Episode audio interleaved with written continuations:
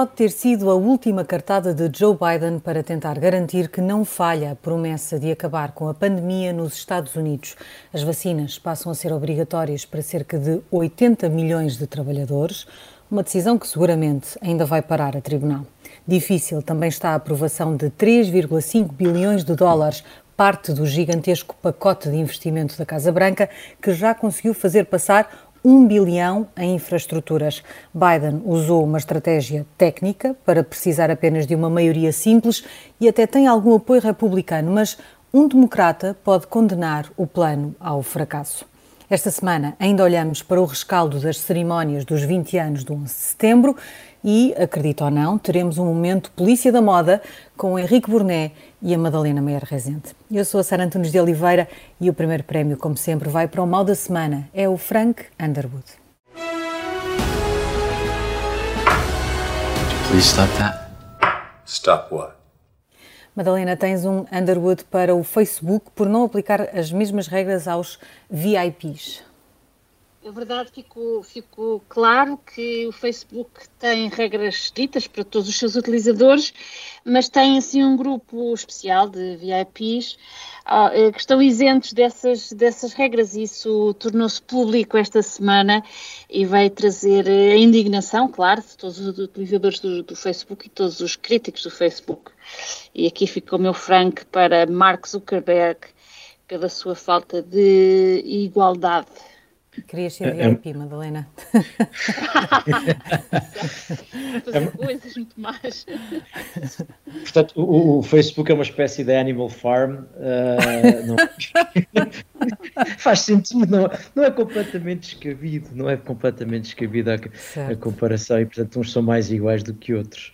É uh, mas é que isso tem, de facto, isso tem de facto o problema de que uh, o Facebook tem este problema de nós simultaneamente querermos que seja tratado como uma espécie de um, uma instituição pública, não é? E certo. por outro lado aceitarmos que sendo uma instituição privada que procura o lucro tem as regras que quiser. Mas há esta, esta, esta tensão isso aplica-se também quando se trata de fechar ou não fechar contas, do que é que é permitido ou não. Eu acho que essa tensão está sempre presente e não está resolvida. É, não, não é de fácil resolução. Henrique, tu tens um Underwood esta semana para o 11 de setembro em Cabul. É, uh, aliás, repara, é um, um, Underwood que foi evitado pela Rússia. Eu acho que é esse o ponto principal deste Underwood. Uh, o, a decisão dos Estados Unidos de saírem do Afeganistão, da, quando saíram, fez com que fosse evidente que a, no, a 11 de setembro houvesse um novo governo, ou houvesse uma situação, peço desculpa, um novo governo não, houvesse uma situação diferente no terreno, forçosamente aconteceria isso. Aparentemente, na cabeça do Presidente dos Estados Unidos, uh, isso coincidiria com o domínio do território pelos militares afegãos e, portanto, o 11 de setembro, simbolicamente, no Afeganistão, coincidiria com os militares afegãos a tomarem, a estarem, enfim, uh, autónomos a tomar conta do seu território. Uma espécie de dia da autonomia, não é? Da independência. É. É, sendo que é preciso ser-se muito pouco uh, atento a vários sinais e a muita informação para achar que isso era uma possibilidade. Uh, Como tu disseste, só mesmo na cabeça de Joe Biden é que isso seria assim diria que só mesmo na cabeça de Joe Biden. Eu cada vez estou mais, aliás, eu cada vez estou mais convencido que nem na cabeça de Joe Biden, eu acho que ele sabia o que achou que fosse quando fosse isto ia ser assim, portanto o melhor é despachar e não ter isso no meio do mandato. Honestamente, acho que era, acho que todos os indicadores apontam para que havia consciência de que as coisas poderiam correr mal. Bom, os, os talibã uh, aproveitaram a circunstância, então tinham na sua cabeça a tomada de posse do novo governo, Uh, no dia 11 de setembro. Uh, o novo governo que, para escândalo, para surpresa de algumas pessoas, não, não, não só não tem mulheres, imagine-se, como parece que quer aplicar a Sharia. Não sei quem é que está surpreendido, mas parece que há algumas cabeças surpreendidas por não haver mulheres no governo afegão. Deve, deve haver imensas, porque havia imensa gente a dizer que não, os talibã progrediram, aprenderam e são agora outras pessoas. Está à vista, não é? Acabou a música, Estou... as mulheres é. não podem estudar eh, com os homens nas universidades, está à vista. Está, não, essa, essa ideia é extraordinária. O que eles aprenderam, de facto, foi fazer política. Eh, e convém não confundir Talibã e Al-Qaeda, mas aprenderam a fazer política e, portanto, Aparentemente, o, os russos, e eu digo aparentemente porque a notícia vem na TASS, na Agência de Informação Russa, e portanto, se não foram os russos que o fizeram, pelo menos quiseram que soubesse que tinham, que se pensasse que tinham sido, os russos fizeram saber que uh, disseram ao, ao, governo talibã que tomar posse no 11 de setembro não era uma boa ideia e que, portanto, não iriam à tomada de posse se fosse a 11 de setembro e, uh, em teoria, terá sido isso que fez com que eles voltassem atrás e não, uma, não houve uma cerimónia de tomada de posse, dizendo até que o governo já está em funções. De tudo o que se possa dizer sobre, que, sobre a saída americana uh, e sobre todos estes anos da, da, da, intervenção no Afeganistão, não há dúvida, e eu acho que houve muitas coisas que aconteceram que são melhores do que as pessoas dizem, houve 20 anos em que se viveu francamente melhor no Afeganistão e houve 20 anos em que, houve, em que a Al-Qaeda não pôde atacar o Ocidente como atacava. Agora, o final não é certamente para celebrar e coincidir com os 20 anos do 11 de setembro parece-me de facto é, uma, é, péssimo e ser a Rússia que evita isso é, é ainda pior, quer dizer, tudo isto é muito mal. Porque os, os, os talibã podem só ter aprendido a fazer política agora, mas a Rússia já aprendeu há muito tempo. Uh, e Isso. essa notícia colocada na TAS não é seguramente inocente. Eu também tenho um Underwood relacionado com 11 de setembro, mas para a postura de Donald Trump no, no dia que assinalou os 20 anos dos atentados às Torres Gêmeas e aos Pentágonos, o antigo eh, presidente foi o único a não estar presente nas cerimónias uh, oficiais, nem a tomar parte. Ele optou por visitar uma esquadra e estar com uh, polícias e falou num tom que eu acho que nem sequer era igual a, a, ao tom que Donald Trump mostrou no, no dia da sua despedida, da, da, da, tomada de posse de Joe Biden. Foi um tom ácido, bélico, de ódio. E eu confesso que uh, Donald Trump fará a política da forma como uh, entender, mas num dia como aquele, creio que até Donald Trump, até a Donald Trump era exigido que tivesse outro tom, outra postura, mesmo que quisesse criticar Joe Biden. Um, não, não é admissível. E já não ser presidente dos Estados Unidos não lhe dá, não lhe dá esse, esse direito.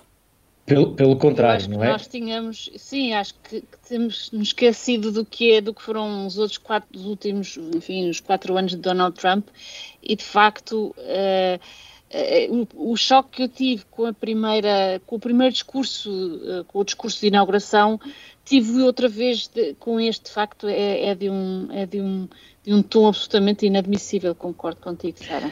Sara, sabes que o, o, que aqui me parece que fica sublinhado, e o que vou dizer ao princípio vai parecer, da parte do, de Trump, ou de quem, de quem é apoiante de Trump, vai parecer um elogio, mas de facto não é, é que Donald Trump quer sempre deixar claro que é anti-sistema. O problema é que na base do sistema, que eles gostam de criticar, está a democracia americana e a ideia de transição, de transição de poderes, de respeito pela democracia, de respeito pela escolha dos americanos, de aceitar que se perde ou que se ganha. O Al Gore, por exemplo, quando foi o 11 de setembro, teve um, um discurso, o próprio do 11 de setembro, de há 20 anos, uhum. e não tinha passado assim tanto tempo em relação à, à, eleição que foi disputada, e ele tinha, ele tinha desistido de combater, mas nessa altura teve um discurso absolutamente de aproximação e de reconhecimento, este é o presidente, este é o, este é o poder que está Donald Trump, quando é tão antissistema que não aceita nada que una a América, eh, é de facto uma das fontes de destruição e de, e de,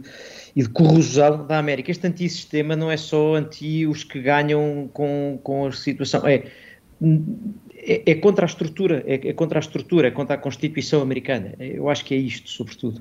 É, é sobretudo isso, é contra a Constituição.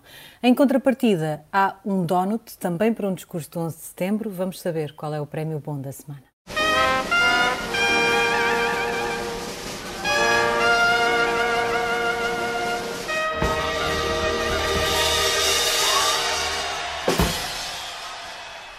Obrigada por apontares as coisas boas neste dia. Henrique, tu tens um donut para o discurso de George, George W. Bush. É verdade. Uh, no, neste 11 de setembro, George W. Bush foi o único ex-presidente que, não estando nas Torres Gêmeas, estava na Pensilvânia, onde uh, caiu um dos o, aviões. o avião, o voo 93, uh, que para a história ficou como sendo o voo que foi, que era, presume-se, destinado à Casa Branca, e que a tripulação e os passageiros terão deitado, terão feito despenhar em vez de prosseguir.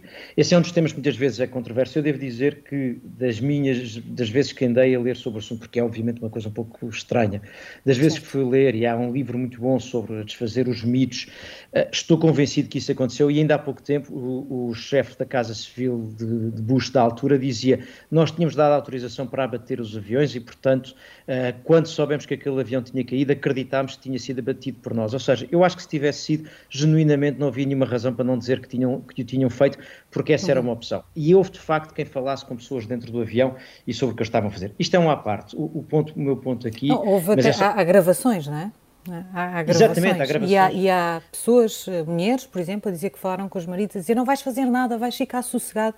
E os maridos a dizerem não, não, nós temos que fazer alguma coisa. Portanto, há vários indícios Exatamente. de que foi de facto, de facto assim. Exato, e portanto achar que as famílias das vítimas participavam na conspiração para dizer que eles eram uns heróis em vez de terem sido mortos pelo governo uh, de forma organizada parece-me pouco provável uh, se tivesse sido acontecido o contrário. Bom, mas isto é só para explicar porque é que ele estava na Pensilvânia. O que eu acho impressionante é o discurso que o presidente W. Bush faz uh, a propósito deste 20, destes 20 anos. Ele faz um, um discurso de um ex-presidente que era presidente à época, mas o que ele faz de discurso é, uh, uh, ele, ele, usa uma, certa uma retórica que é This America we know, ou This Nation we know, portanto, esta América que nós conhecemos, esta nação que nós conhecemos, e depois diz, é uma nação que se uniu, uh, que se juntou na altura de dificuldade, é, uma, é uma nação que recebeu, recebe bem os imigrantes, que podia-se ter virado contra minorias e contra os muçulmanos, mas não se virou, uh, que uh, foi à procura de aliados. Ele faz um discurso de o que é que de bom houve no 11 de setembro. Ele, aliás, diz sentimentos estranhos, porque ao mesmo tempo de horror e de, e de comunhão, de medo e de, e de entreajuda. Portanto, ele vai buscar o que melhor saiu aos americanos uh, o que melhor houve dos americanos naquele momento, vai chamando a atenção a isso, e portanto, nesse sentido, é, é um discurso patriota, nesse sentido, no, que é que de melhor tem, tem, a América, e portanto mistura horror, choque, mas, mas, mas bondade, faz a referência a Deus, a, sensação de, de, a relação com Deus e como é que nós interpretamos tudo isto, e depois tem o cuidado de, em relação aos militares, uh, ter uma palavra sem se misturar na, com a discussão sobre se devem ou não sair uh, do Afeganistão e diz isto foi, deu origem a debate, mas podem ter a certeza que o que vocês fizeram foi muito importante para proteger vidas de americanos. E, portanto, tem uma palavra sem entrar na discussão, sem criticar a decisão do atual presidente que contraria sem a ignorar, mas com imenso cuidado em não criticar a decisão, não se mete na decisão, mas elogia os homens que se podem até ter sentido, homens e mulheres que se podem ter sentido abandonados nesta última decisão. E por fim, não equivale, é preciso ter cuidado com isto, ele não faz equivaler o, os radicais externos com os radicais internos, mas diz que há um espírito que os une, que é a recusa do, do, do pluralismo e dos símbolos nacionais. E nisso percebe-se que ele está a dirigir, entre outros, àqueles que atacaram o Capitólio. E eu acho que isto pega com Já a conversa que sobre isso hoje. Ora bem, eu acho que isso pega com a conversa anterior, que é exatamente, não é possível fazer parte desta ideia de uh, esta nação que amamos, esta, esta nação que nós conhecemos, esta nação que é a América, como ele diz, e depois ter este desprezo pela Constituição e pelos símbolos da Constituição. Portanto, eu acho que é isso que ele está a dizer de uma maneira muito clara. Uh, e, e, depois, nota, é, é interessante que é, eu, eu tropecei no, no, discurso do George Bush a primeira vez, depois já apareceu em vários sítios, porque alguém chamou a atenção o elogio que o Bill Clinton lhe faz. Uh, e, portanto, é o Clinton que lhe diz obrigado, meu amigo, por estas, por estas palavras. Portanto, há uma tradição de continuidade uh, que de facto Trump, de que Trump não faz parte e não tem nada a ver com a tradição americana. E que pôs é, ainda é mais outra... em, em, evidência uh, essa postura errada naquele dia. Bom, e chegamos aqui a um momento muito especial, diria eu. Madalena, tu tens um donut. Temos de acelerar, vamos tentar fazer isto rapidamente. não, não, não, nós também já lá vamos. Nós também já lá vamos. Madalena, tu tens um, um, não, não, nós também já lá vamos. Tu tens um donut para o vestido de princesa que Billie Eilish usou ontem à noite na Met Gala. É verdade, não é só para o vestido, que de facto, enfim, notando o meu gosto clássico, para mim era um dos mais bonitos, completamente princesa, enquanto que, como vamos debater um pouco mais à frente, houve todo o tipo de vestidos como uh, ontem à noite. Não só era um vestido bonito, como Billie Eilish uh, era um vestido da Oscar de la Renta. Diz que só uh, acedeu portanto, a levar este vestido se a marca deixasse de vender vestuário com peles, com peles de animais. Portanto, para mim, isto é um, é um double donut ou, ou com imenso recheio, uh, porque não só era bonito, e, e, como tinha esta, enfim, esta especialidade de ter, de ter uma causa uh, associada, portanto, uh, que é, torna-me fã incondicional como as minhas filhas da Billie Eilish. E foi a própria marca a fazer saber que essa foi a condição imposta pela artista e que foi aceite e, portanto, a partir de agora as criações de Oscar de la Renta não terão seguramente pele verdadeira de animais incluída. Vamos Deixa, ao Sara Pelling. Diz muito Ativ, rapidamente. Ativismo, ativismo consequente, portanto. Eu acho que isso vale a pena chamar a atenção isto, que é por causa e do bonito. e, e bonito, bonito ainda para mais. Vamos ao disparate da semana, vamos ao Sara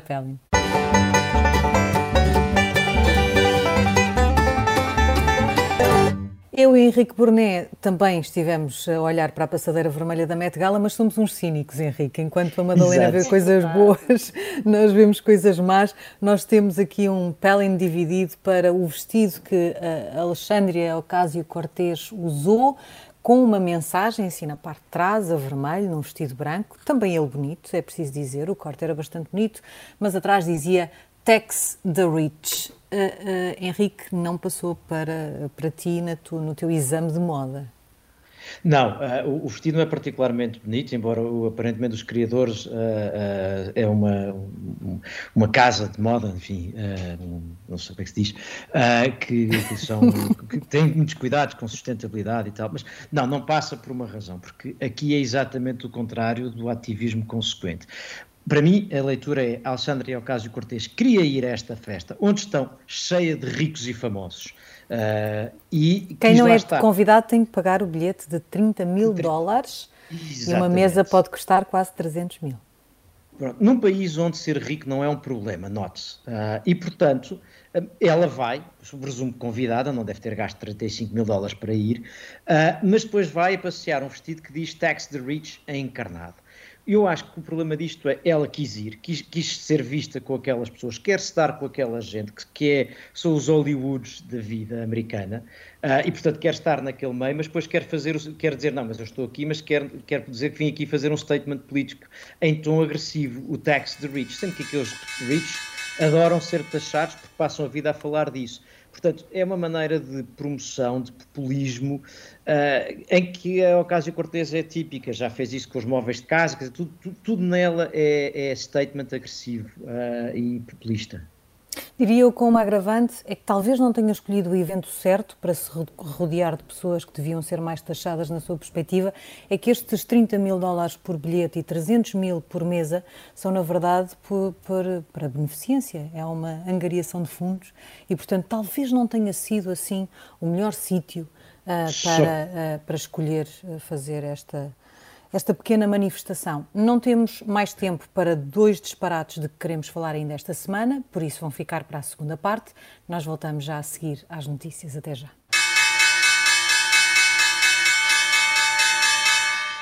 Bem-vindos de volta ao Café América. Deixamos dois disparates por uh, entregar o prémio, Sara Pellin. Uh, vamos começar por um deles. Uh, Henrique, tens aqui um disparate para o Baby Bro.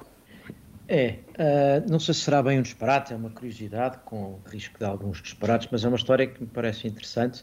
Nós temos andado a falar nos últimos tempos a propósito do, do, da, da, da, legislação do Texas e porque o tema vai voltar e tem sido chamada a atenção do chamado do caso Roe, uh, Roe versus Wade, que é o famoso caso que na década de 60 torna legal o aborto uh, nos Estados Unidos. E a história conta-se rapidamente. Há uma mulher no Texas que uh, faz queixa contra a legislação do Texas que proíbe o aborto. Isso sobe até ao Supremo Tribunal e o Supremo Tribunal conclui que uh, o aborto deve ser permitido. Na altura, até três meses, até três meses de gravidez. Enfim, não é este o meu ponto. Esta semana eu tropecei num artigo na The Atlantic e eu confesso que não sabia é que uh, há um outro lado desta história, é que o Baby Row, como ficou assim conhecido, na verdade nasceu porque entre, o, entre a, a, queixa apresentada e a decisão do Supremo Tribunal passou demasiado tempo a e, portanto, a criança, a, a, gravidez prosseguiu, não é suspensa, ao contrário de outras coisas, e portanto não deu para suspender, uh, continuou e, não podendo abortar de acordo com a lei, uh, uh, a mãe da criança teve, teve, o, teve o filho e, portanto, nasceu uma rapariga chamada Shelley que enfim, não sabia quem era a mãe, nem sabia que ela era Baby Row até muito tarde. Só veio a descobrir muito mais tarde. Isto que eu acho interessante. Portanto, resumindo e concluindo, o Roe versus Wade, afinal, a criança nasceu, apesar de ter sido o, a decisão que queria uh, permite o aborto. A criança nasceu, foi dada para adoção, era a terceira criança que aquela mulher tinha, que tinha ido todas para adoção. Mais tarde, aquela mãe uh, vai mudando de posição e torna-se umas vezes a favor, outras contra o aborto. Uh, mais tarde, uh, uh, junta-se à revista National Enquirer, uma, uma revista, um jornal, uma publicação sensacionalista, e vai à procura do, que é que seria feito da filha. A filha, quando descobre a mãe, era uma coisa que tinha querido sempre conhecer, mas percebe que está associada à ideia de promover a história no National Enquirer, fica traumatizada, horrorizada e não quer e a história prossegue por aqui, uh, até que, portanto, nunca se aproximaram. Ela acabou por conhecer as duas irmãs, nunca se aproximaram. Uh, e a mãe acabou por morrer aqui há uns anos atrás, sem ter havido essa aproximação. Qual é que é a história? Um, se quiser, por isso é que eu dizia, não, não é um disparate, é só um apontamento, ou seja, um, esta pessoa existe, a história do Roe versus Wade, e depois uh, uh, há aqui um problema, diria eu, para quem quer usar estas histórias para o lado a favor ou contra o aborto. Há quem quer usar a favor, mostrando que lá está, ela deu-a para a adoção, a mulher não tinha condições para ter filhos, etc., a filha nunca quis ser, usar isto para nada, embora diga a certa altura que nunca considerou a hipótese dela própria abortar, uma vez que lhe foi sugerido numa, numa gravidez, porque lhe fazia confusão, mas nunca quis ser ativista disto. E depois, no fim da, da reportagem, ou deste artigo da Atlântica, que é tirada de um livro uh, uh, do autor da reportagem, Joshua Prager, uh, é, tenta-se fazer um balanço que eu acho que é muito difícil tentar fazer nestas coisas, que é dizer, ah, se alguma coisa isto ensina, não é o valor da vida, mas sim como é difícil a vida de quem nasce sem ser uh, desejado. Eu acho que o melhor é não tentar tirar conclusões certo. para este debate do aborto. Não ensina nada, histórias... não ensina nada, não, certo. É. Ensina só que é um tema demasiado doloroso para se estar a usar as experiências das pessoas para isto ou para aquilo. É, é isso. Madalena, tu também tens aqui um pelling nesta semana para a Bolsa Americana. Pois é, parece que a Bolsa Americana está um bocado maluca. É, os, os, economistas os economistas queixam-se de que a, a, a, avaliação das empresas não tem nada a ver com, os, com o que eles chamam os fundamentals, por exemplo, a Job e Aviation, que é, planeia iniciar um serviço de táxi aéreo elétrico em 20, 2024, ou seja, daqui a três anos, vale mais do que a Lufthansa, a EasyJet ou a JetBlue, que são, enfim, empresas completamente estabelecidas. Isto é só um exemplo, porque sabemos que a Tesla vale mais que os nove fabricantes de automóveis uh, seguintes juntos, Uh, que a Beyond Meat, que é feita com proteína de ervilha, vale mais que todo o mercado de ervilhas. Uh, e, portanto, uh, estamos aqui, de facto, numa situação em que os investidores parecem estar um bocadinho vítimas, não é fashion victims, mas é vítimas de, do modernismo. Do hype. Do hype. É, usando o, o, título de um filme antigo, os capitalistas devem estar loucos, não é? Exato. certo. E a proteína da ervilha também. Vamos avançar para os temas desta semana. O primeiro terão reparado que Nicki Minaj não esteve ontem na Met Gala. Ficarei desapontada convosco se não tiverem reparado nisso. E porquê? Porque para ir à Met Gala, além de muito dinheiro, quem não tinha convite, era preciso ter a vacina. E Nicki Minaj ainda não foi vacinada, não é contra as vacinas, mas ainda não foi vacinada e, portanto, não pôde ir. O que nos leva ao tema desta semana. Uh, Joe Biden fez aqui um movimento para forçar a vacinação. Os Estados Unidos têm um problema grave de rejeição de vacinas, têm uma taxa de vacinação ligeiramente acima dos 50%, muito atrás uh, de, dos grandes países da Europa, e nomeadamente de Portugal. Um, e Joe Biden decidiu que uh, as vacinas passam a ser obrigatórias para funcionários públicos, mas também para os funcionários de empresas com mais de 100 funcionários. Madalena, uh, Primeiro, a medida em si. Faz sentido tornar as vacinas obrigatórias e depois, o que é que ela nos diz sobre como Joe Biden está a olhar sobre, para este problema?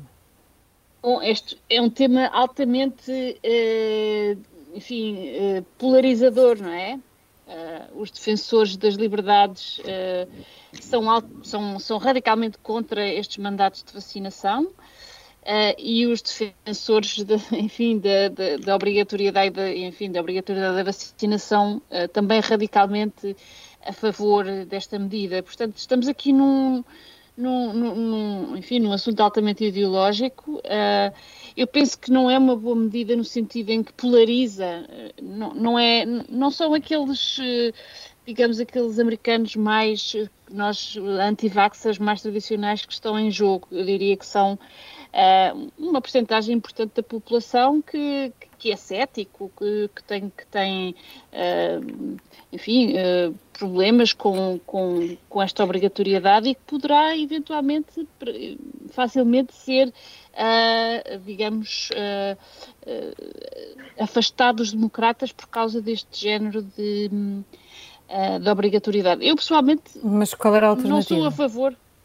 Há várias. Nesta Há várias, fase, exatamente. Joe Biden, ao longo deste percurso, já tentou tudo, não é? Já ouvimos apelar, implorar, insistir, quase insultar quem, quem, quem não era, não era vacinado. Uh, há um problema que é um problema para os Estados Unidos uh, todo, uh, como um todo, e não apenas para estas pessoas.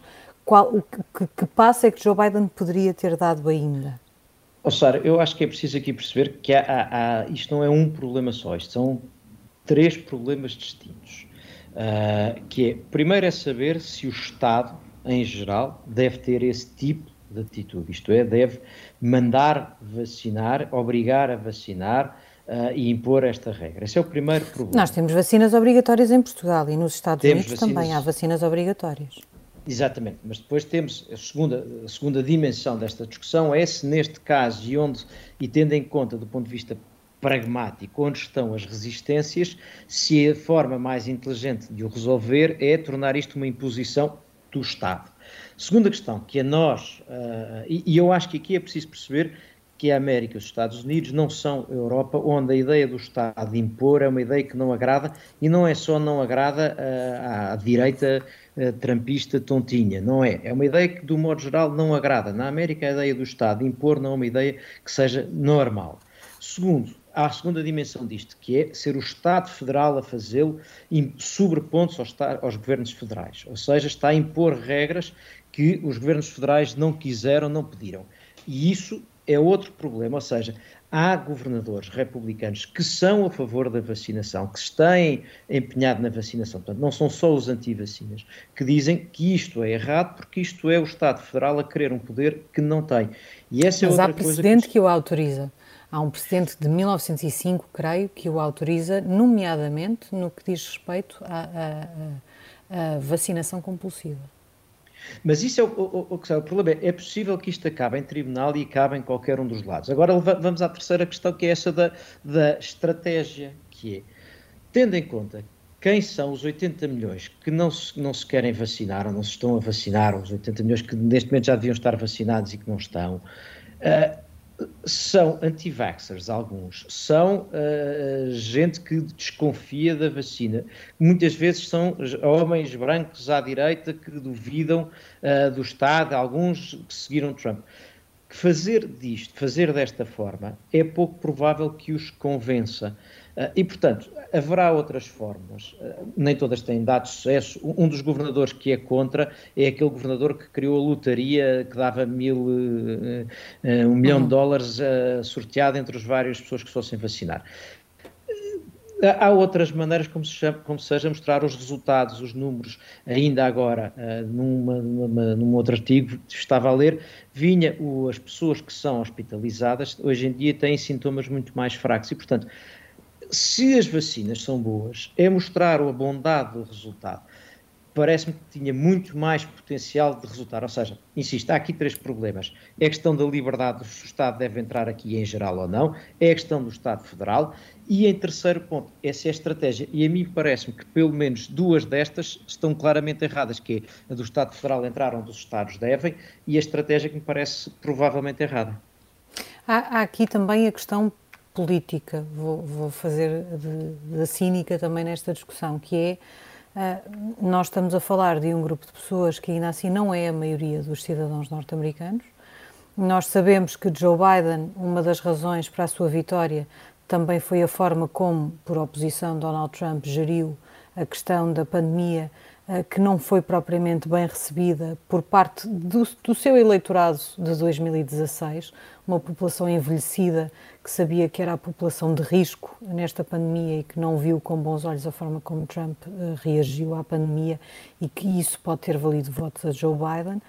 Joe Biden não estará aqui uh, a tomar uma decisão que sabe que vai impactar negativamente um grupo mais reduzido de norte-americanos, mas positivamente um grupo muito alargado de norte-americanos entre democratas, mas também alguns republicanos que estão fartos da pandemia, que só querem que as pessoas se vacinem porque já não aguentam isto e, portanto, só querem que isto acabe.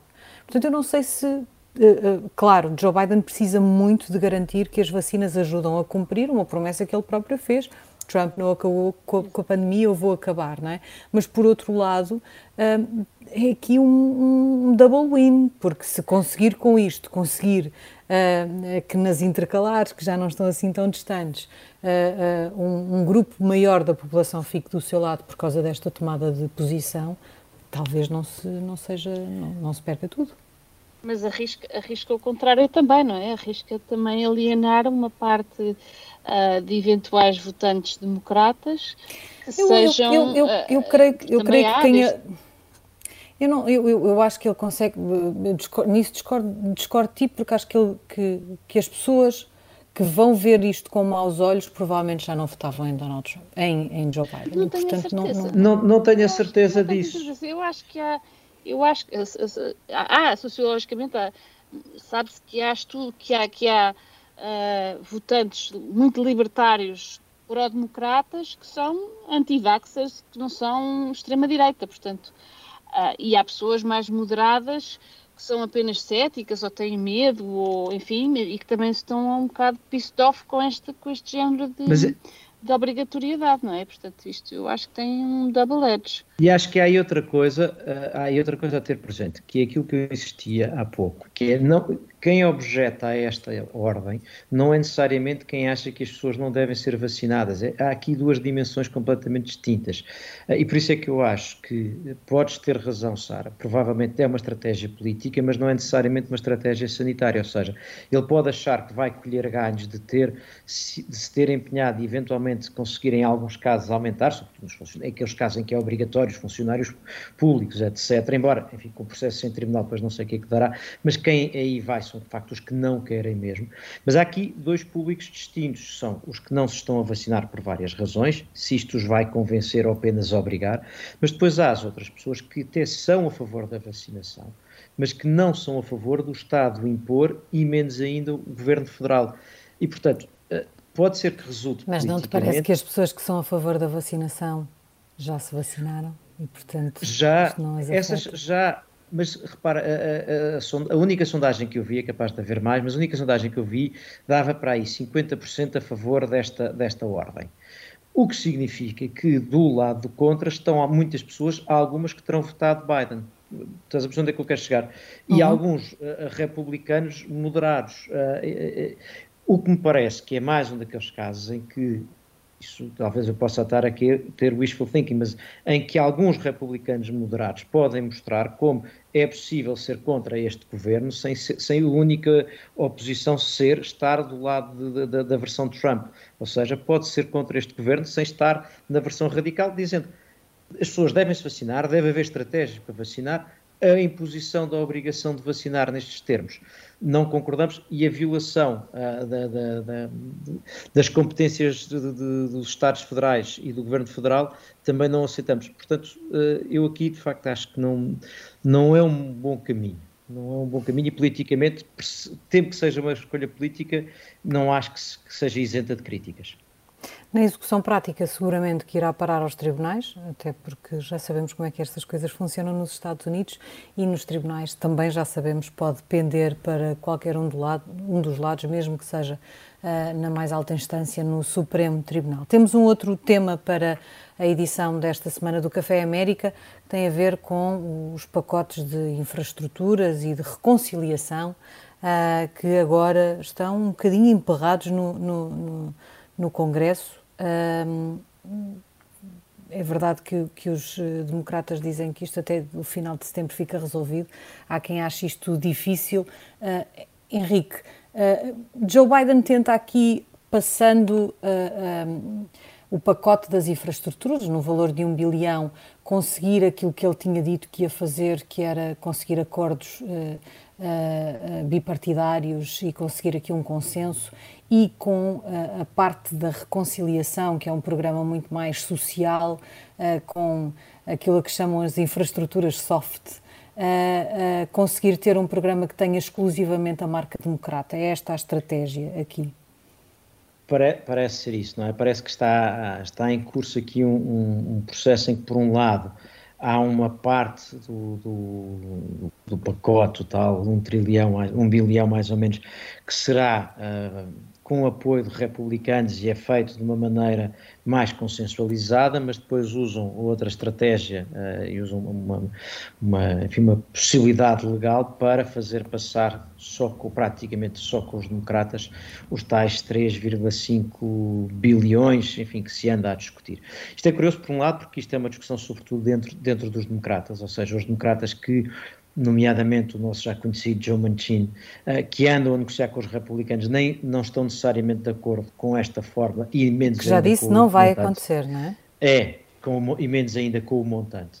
Uh, eu devo dizer que acho que há aqui uma, isto liga hoje com algumas coisas, liga com algumas coisas que nós falámos hoje, que é isto, o, todo este pacote, uh, uh, que há dias o New York Times considerava que era uma espécie de uh, da concessão à morte, Uh, é uma alteração brutal naquilo que são os Estados Unidos. E voltando ao, ao teu, eu há bocado ia comentar quando estavas a falar do, da gala de beneficência, da, da, em que Ocasio Cortez fez o uso do vestido, que era uma gala de beneficência, e eu ia comentar, bom, mas ela se calhar não gosta de galas de beneficência porque acha que quem deve uh, distribuir o dinheiro é o Estado, é e, o não, Estado. e não as pessoas.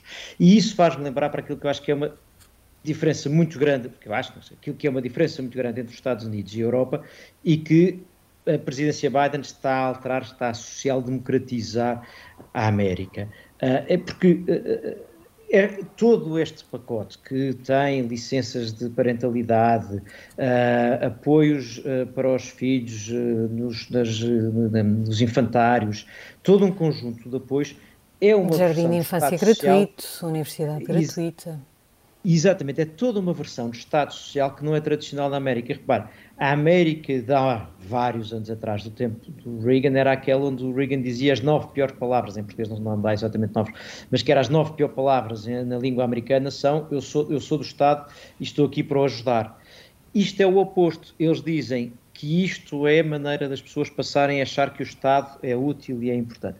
E, portanto, isto é uma revolução eh, eh, na América no papel que o Estado tenha.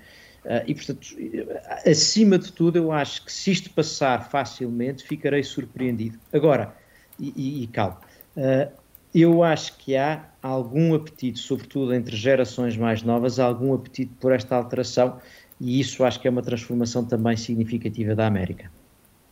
Sim, eu, eu apesar de concordar contigo, isto é de facto uma revolução. Uh penso que dentro dos democratas, uh, surpreendentemente, há uh, um pouco menos de ideologia nestes, nestes debates que tu já mencionaste. Um, e que de facto há um, um, grupo crescente de democratas, eh, podemos dizer, mais tecnocráticos, mais moderados, não é? Querem de facto um pacote mais pequeno, com menos despesas é, tipo o de 2009 de, de Obama, e, e, exatamente porque se sentem desconfortáveis com, com o aumento de impostos aos, aos ricos e às empresas, ou, ou o agravamento do déficit. E, portanto, de facto, estamos aqui o impacto a ter inflação, uma... que aliás já se, já se faz sentir. Exatamente, exatamente. E, portanto, estão, estão, estão, estão numa de ver, o, enfim, o que, o que é que é uma abordagem mais custo-benefício, não é? O que é que realmente tem um impacto importante a combater a desigualdade, uh, em termos do que é que isso custa, não é? Não, é? não ir para aquele tipo de abordagem anything goes e vamos aqui meter tudo o que podemos, não é? E parece-me uh, sensato. É um bocadinho o que o Manchin diz, não é? O que ele diz é não, não, só não quer é que apressemos, devíamos olhar para isto com mais cuidado e estamos a apressar. Ele que até já, isto que até já mereceu um comentário de crítica de, de Bernie Sanders, que veio dizer é, que era incompreensível o que Manchin estava a fazer. É, é, aí que eu ia chegar, é aí que eu ia chegar. Uh, Pode-se gostar de Bernie Sanders e na Europa há muitos quem gosta, haverá mais na Europa até suspeito do que nos Estados Unidos. Mas que eh, uma, uma transformação enorme da, da, da, da, América seja feita por uma política proposta por Bernie Sanders, parece-me que é sinal de facto de quão revolucionário uh, e quão transformador seria, e portanto não me surpreende que haja dentro dos democratas quem acha que isto é demais. Ouvir Bernie Sanders dizer não, isto é o que a maioria dos democratas quer, apetece dizer, mas calma, ele nem é exatamente um democrata, ele, ele, ele vem de fora, ele considera-se à esquerda dos democratas, está só uh, por conveniência, genuinamente. Portanto, há aqui um problema, mas eu acho que há aqui uma agenda de, de Joe Biden, enfim, localmente chamar-lhe um qualquer dia socialista, que nos Estados Unidos é um insulto, uh, e eu acho que começa a haver aqui razões para achar isso. A questão é se isto muda aquela perspectiva de que nós já sabíamos, falámos muito sobre isso na altura da tomada de posse de Joe Biden, de como ele teria de navegar dentro do partido entre a ala progressista e, e decisões mais moderadas e de como ele estava a tomar decisões que mostravam que ele não estava propriamente a ceder uh, a uma ala mais radical dentro do, do Partido Democrata. E, olha, este programa significa necessariamente que ele cedeu a essa ala? Ou há aqui um meio termo a que ainda é possível chegar, Madalena? Eu, eu, penso que há aqui, digamos, uma negociação em, em curso uh, que, que, que, irá, enfim, demorar ainda pelo menos mais um mês. É essa a previsão que se faz, não é? Que, que, que lá pelo, por meados do outono se consiga de facto uh, encontrar uma legislação uh, que, que encontre consenso, não é? E, portanto, um, acho que ainda há larga medida para, para, para se encontrar, uh, enfim, este tal pacote mais pequeno, com menos despesa, enfim, que acomode estas, estas críticas dentro dos democratas que se, que se, que se demonstram, digamos, de forma muito clara, uh, uh, preocupadas com, com, o déficit, com, com a inflação e com o aumento de impostos. Ana, Nancy Pelosi tinha dito que talvez lá para 20 e poucos de setembro isto estivesse decidido. É difícil que seja até lá. Uh, Joe Biden provavelmente terá de ter mais paciência e dar mais margem à negociação para conseguir, de facto, passar esta, este pacote de reconciliação. Termina aqui o Café América desta semana. Já sabe que pode ouvir-nos sempre que quiser em podcasts e que estamos de regresso todas as semanas, às terças-feiras, depois do Jornal do Meio-Dia, aqui na Rádio Observador. Boa semana!